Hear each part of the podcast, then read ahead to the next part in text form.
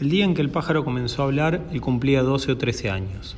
El pájaro había caído al patio cuando era solo un pichón por culpa de Demóstenes, que encontró el nido en algún lugar de la enredadera.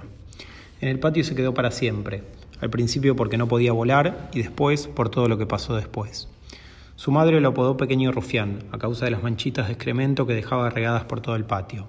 Él, en cambio, decidió que el pájaro no tendría ningún nombre, y le decía pájaro. Por aquella época su padre había dejado de visitarlo una vez por semana. Había dejado de decir nosotros sabemos que nos queremos. Había dejado de decir no hace falta que nos veamos todo el tiempo. Y había desaparecido.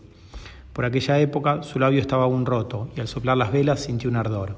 Su primo le había destrozado la boca de una trompada el día en que él lo había abrazado tan fuerte, tan fuerte, porque lo quería tanto, tanto, porque le había prestado el barco pirata y porque se sentía tan solo.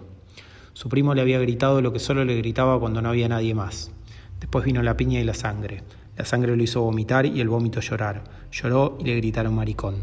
Después hubo más sangre. Luego el agua, el alcohol, el baño. Y se discutía de quién era la culpa.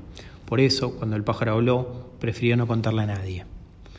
Demóstenes no era de ellos, era el gato de los vecinos, pero pasaba casi todas las tardes en su casa. Él se cansaba de jugar solo y abría la puerta vieja que daba al balcón. Demóstenes siempre estaba ahí, como esperando que lo dejaran pasar y si no estaba, se las arreglaba para aparecer como por arte de magia. Algunos días Demóstenes parecía indiferente, interesado solo en bajar al patio y olfatear las plantas. Otros días se dejaba acariciar y tocar los bigotes. Los vecinos no eran ni buenos ni malos, aunque decían cosas que no le gustaban a mamá. Todos en algún momento decían cosas que no le gustaban a mamá. Cuando se enteraron de las visitas del gato, a nuestra casa los vecinos dijeron, si le hace bien que juegue con el gatito. Y mamá se enojaba, no le gustaba que hablen así de mí. No le gustaba eso de si le hace bien. Pero eso lo decía en secreto. Eso no había que decírselo a los vecinos. Cuando se contaban secretos, él era muy feliz y lo decía. Ahí mamá era Greta y él era Joan. Ahí podía decir un montón de cosas y hablar de lo que pasaba en la escuela y de su sueño de ser bañero.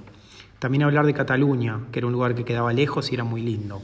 Allá no se decía conejo, sino conil, y la comida era más rica y la gente más fina. No como acá, que la comida del país son las empanadas. Los abuelos habían venido de Cataluña, porque en algún momento todos se habían peleado con todos en ese país, como pasó en nuestra familia también, pero después. En las familias, cuando todos se pelean con todos, se grita. En los países, cuando todos se pelean con todos, se dispara, decía mamá.